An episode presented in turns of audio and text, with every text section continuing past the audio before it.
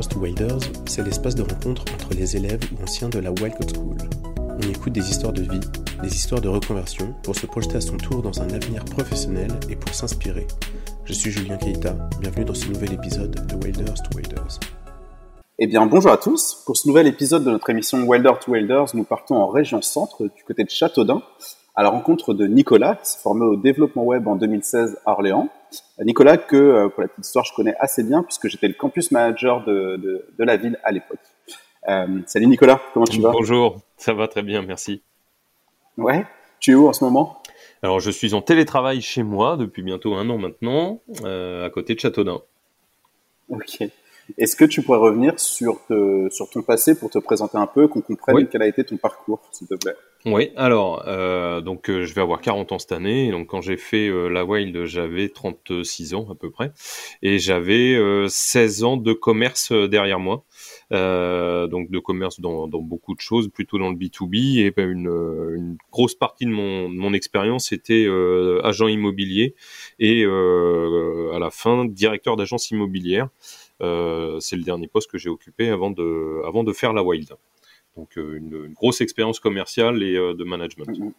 Et euh, qu'est-ce qui t'a qu'est-ce qui t'a donné envie de te reconvertir? Est-ce que tu t'es senti aller au bout de ce métier? Tu avais juste envie de changement? Que- quelles, quelles ont été tes motivations? Alors la principale motivation a été que euh, je suis devenu papa d'une petite fille Euh, et donc le métier que j'exerçais de directeur euh, d'agence immobilière euh, était loin de chez moi, c'était à une heure de route et je travaillais en moyenne à peu près 60 heures par semaine. Et donc à un moment donné, quand je suis devenu papa, euh, j'ai réfléchi à la vie que je voulais avoir et, avec le métier que j'exerçais, le- j'ai eu la volonté de vouloir voir grandir ma fille. Et donc l'activité professionnelle que j'avais euh, était pas tellement compatible avec ça. Et donc à un moment donné, j'ai tout arrêté et puis euh, pour euh, pour me reconcentrer vers une activité professionnelle qui me permettrait euh, qui me permettrait d'allier les deux, d'allier la vie de famille et, la vie professionnelle. Et c'est pour ça que j'ai arrêté mon mon métier. Voilà. Bah, Je comprends, mais du coup, qu'est-ce qui t'a amené au développement web en particulier? Alors le hasard et les rencontres, euh, c'est euh, une amie qui euh, qui connaissait bien la Wild puisqu'elle était, euh, elle travaillait à Pôle Emploi et elle était en, en lien avec toi justement, euh, qui euh, qui m'a parlé de la Wild. Je je savais absolument pas quoi faire à ce moment-là pour me reconvertir. Je j'avais aucune idée. Et puis ben donc, euh, étant à Châteaudun, euh, été euh, aussi bien, euh, je pouvais aller sur la Loupe ou sur euh, ou sur Orléans, et j'ai été faire les, les les portes ouvertes à la Loupe et puis les portes ouvertes et les breakfasts à, à Orléans.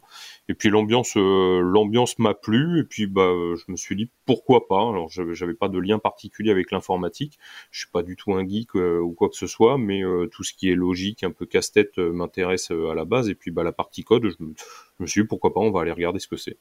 Puis bah, c'est comme ça que j'ai pris connaissance de la Wild, que j'ai été euh, euh, me renseigner un petit peu. Et puis euh, après, bah, je me suis dit bah, pourquoi pas essayer les tests. Et puis bah, si ça passe, et ben on, on, on verra. Si ça... Et c'est passé. bah, Merci à Marina, je pense que c'est d'elle dont on parle. Exactement, c'est de Marina. Oui. Oui, Elle nous a beaucoup aidé. exactement. Mm. Et euh, pour en revenir un peu sur, ton, sur la période de formation, du coup, parce que tu as passé les tests comme tout le monde, tu as été Ouais. accepté à la Well Code School, euh, comment ça s'est passé pour toi, la formation, ces cinq mois d'apprentissage? Alors, les cinq mois se, ont été euh, ont été très agréables. Le- J'ai très bien vécu la période à la Whale. Euh, par contre, en termes d'apprentissage, ça a été un peu plus compliqué pour moi.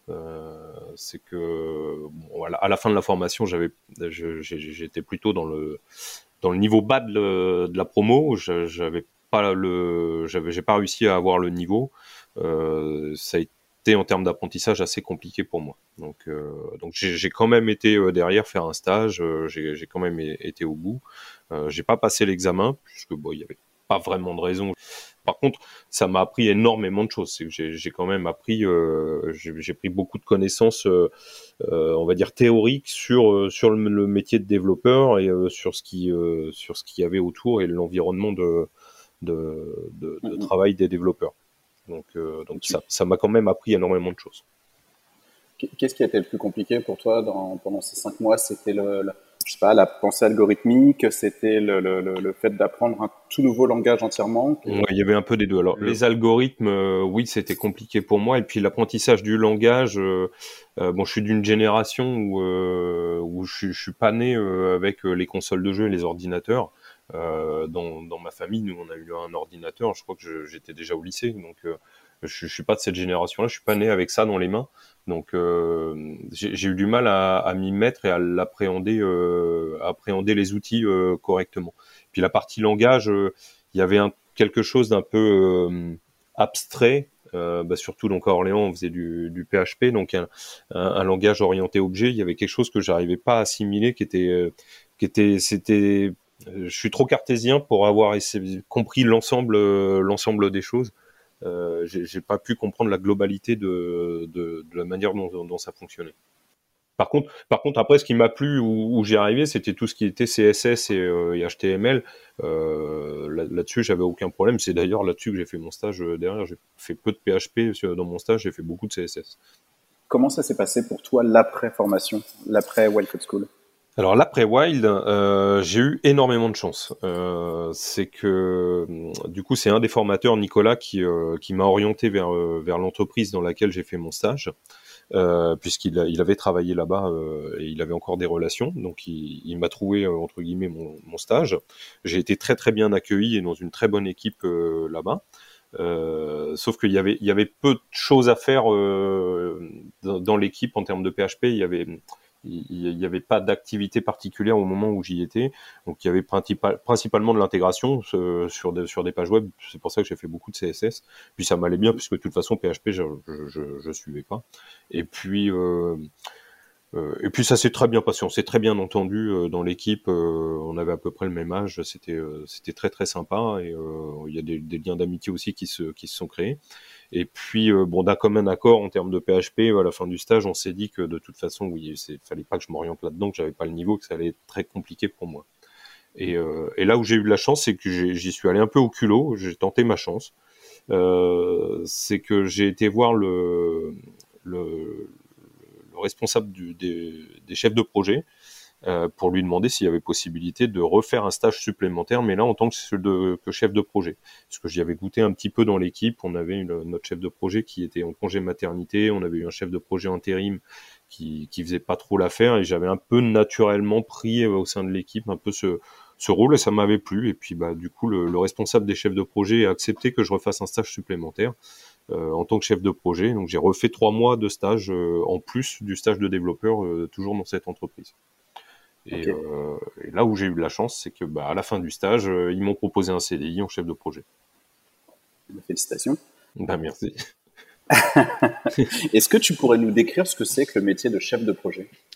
Alors, le métier de chef de projet, c'est un métier de coordinateur. Euh, notre rôle n'est pas de rentrer dans la technique, c'est quand même de, de l'appréhender pour, pour voir, mais c'est de décortiquer tout ce qui, toutes les étapes qui vont être nécessaires euh, à l'aboutissement d'un projet. Euh, donc on, ça part de l'expression de besoin, qu'elle soit euh, comprise et de s'assurer auprès du client que l'expression de besoin d'une évolution ou d'un logiciel euh, est, est, correspond à ce que le notre compréhension correspond à ce qu'on attend le client et puis bah après c'est de traduire cette expression de besoin euh, auprès des développeurs ou des équipes ou des fournisseurs euh, donc moi je travaille avec des fournisseurs mais l'idée, c'est de, de, de, traduire derrière euh, en, en, en, découpant euh, des tâches pour pouvoir planifier euh, et de d'estimer à chaque fois. Euh, on peut avoir des user stories si on, si on travaille en agilité, en Scrum. L'idée, voilà, c'est de découper et puis de, de donner les missions aux développeurs sur les sprints. Voilà, principalement c'est ça, c'est de découper et puis derrière, euh, alors en tout cas dans mon entreprise, euh, par la suite on fait la recette euh, avant de livrer au client. Voilà. Donc c'est un peu ce que c'est faire la recette? Alors faire, faire la recette, c'est faire les tests, principalement fonctionnels, on va dire, les tests fonctionnels pour vérifier que avant de livrer au client que tout fonctionne correctement. Donc on, on établit un plan de test. C'est une, une, cartographie des tests qui sont à réaliser. Euh, et puis bah on, s'assure que tout soit que tout soit soit ok. Voilà. Hmm. Et tu as parlé de ton équipe. Est-ce que celle-ci, elle est à géométrie variable selon les projets ou c'est toujours un peu la même? Euh, alors moi, moi c'est un petit peu particulier parce que je n'ai pas d'équipe à proprement parler. Je travaille avec un fournisseur, je travaille sur un logiciel euh, qui, nous est fourni par un éditeur. Donc moi je, moi, je travaille avec cet éditeur quand j'ai des besoins de faire des évolutions. Donc je leur commande. Euh, moi, je fais uniquement la traduction de l'expression de besoin. On a j'ai une équipe qui est allouée chez, chez, chez l'éditeur pour travailler avec nous donc je suis en relation avec eux. Euh, par contre, mes collègues qui ont des équipes de développeurs au sein de l'entreprise, euh, eux, ils, ça peut être à géométrie variable suivant les, euh, les clients et les, les projets qu'on va être amené à avoir. Mmh. On, on, a quand même une équipe fixe, et puis après, on, on, va prendre on va prendre des externes suivant les missions qu'on a à faire. Si on sait qu'on a un projet qui va durer 6 ou 8 mois, bon, on va prendre des externes qui vont compléter l'équipe sur cette période mais on a la globalité des, équipes sont relativement fixes quand même. Et en, termes de compétences, de, qu'est-ce qu'il faut pour devenir chef de projet? Euh, il, faut être très bien organisé et puis après euh, de la une capacité de communication puisqu'on a différents interlocuteurs, on est aussi bien en lien avec euh, le, le, client qu'avec les développeurs ou des fournisseurs. Donc il faut faut s'adapter aux différents publics. On n'a pas la même façon d'appréhender les, les choses avec un client qu'avec les, les, développeurs. Donc euh, hmm.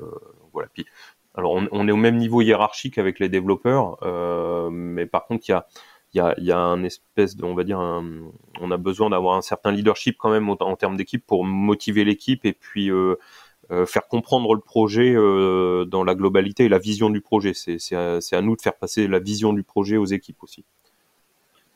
Je comprends. Et, tu dirais qu'il faut avoir été développeur pour devenir chef de projet? Non, absolument pas. La, majorité de mes collègues, euh, euh, certains, certains l'ont été, d'autres non. Et euh, on, nous demande, on n'a pas besoin d'être technicien pour pour exercer le métier. Moi j'ai eu des connaissances par l'école en développement, mais je, je, ne me suis jamais prétendu développeur. Donc non, non on n'a pas besoin d'être développeur. Ça peut être un plus parce qu'on va comprendre les besoins des équipes à un certain moment, mais c'est pas euh, obligatoire. Oui, parce que c'est ce que je me dis. au moins, vous parlez la même langue. Vous savez de quoi il s'agit quand vous utilisez des termes un peu techniques, justement. C'est ça. et j'imagine que c'est quand même requis ça. Alors même si on les comprend pas, parce que bah il y a un langage. Euh, quand je suis arrivé dans l'entreprise, moi, euh, il y, a, y, a, un langage spécifique interne à l'entreprise, on va dire. Bon après c'est du langage qui, euh, qui qu'on s'approprie très très rapidement. les abréviations, ces choses-là, après c'est comme dans tout domaine, mais ça, ça vient ça vient assez vite. D'accord. Félicitations, c'est une re-reconversion. Oui, oui, on peut dire ça. Mais comment tu t'es formé du coup à ce nouveau Tu as fait un stage. Est-ce que Enfin, quelles compétences tu as développées pour devenir chef de projet entre temps Alors, je pense que pour mon cas, euh, j'ai utilisé des compétences que j'avais acquis dans mon dans, mon métier de, de manager. Euh, c'est principalement ces compétences-là que dont je me suis servi. Euh, la capacité d'organisation, l'autonomie euh, et puis la communication. Hmm. Après, après j'en ai développé d'autres par, par la suite. Euh, et puis j'ai eu des formations euh, euh qui, qui m'ont été fournies par l'entreprise qui, qui, qui m'ont aidé aussi. Tu, tu dirais que après la Wild, c'est une, une des, solutions, en tout cas, de devenir chef de projet? Oui, oui, oui, ça peut. Si euh, si certains on, trouve qu'ils ont fait leur temps comme développeurs et qui veulent s'orienter vers autre chose, oui, c'est une une, une, orientation qui euh, qui paraît euh, pas je vais je vais pas dire logique parce que ça ça peut ne pas être adapté à tout le monde, je, pense principalement en termes de communication, euh, mais euh, parce qu'il faut avoir la volonté, le, souhait et la capacité de pouvoir être en face d'un client et à un moment donné lui dire non, ce que vous me demandez, on va pas le faire et d'être en capacité de l'argumenter. Donc il y a, y a, des gens qui ne souhaitent pas être, euh, être en frontal avec, le, avec les clients. Euh, puis il y a des périodes de tension aussi, il y a des périodes de crise qu'il faut savoir gérer. Euh, euh, quand on, est en retard sur des livraisons, qu'on a, quand on a livré quelque chose qui ne fonctionne pas comme finalement le client l'attendait, on, a, on a toutes ces choses-là à gérer. Donc je, peux comprendre qu'il y a des gens qui n'aient pas envie d'avoir ces problématiques-là et c'est des choses qu'on n'a pas en tant que développeur. Euh, mais, mais, par contre, ça peut être une orientation à prendre si, si on a envie de changement quand on est développeur. Et je, je fais un lien assez facile, mais je sais que pendant la formation, en tout cas de développeurs, on, apprend quand même beaucoup à communiquer sur ces projets, mmh. en faisant lors des rétrospectives, à les présenter, à parler de l'état d'avancée du projet sur lequel on travaille.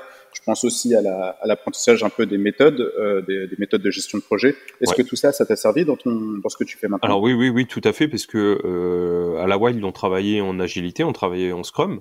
Euh, et c'est quelque chose que j'utilise aujourd'hui dans mon entreprise.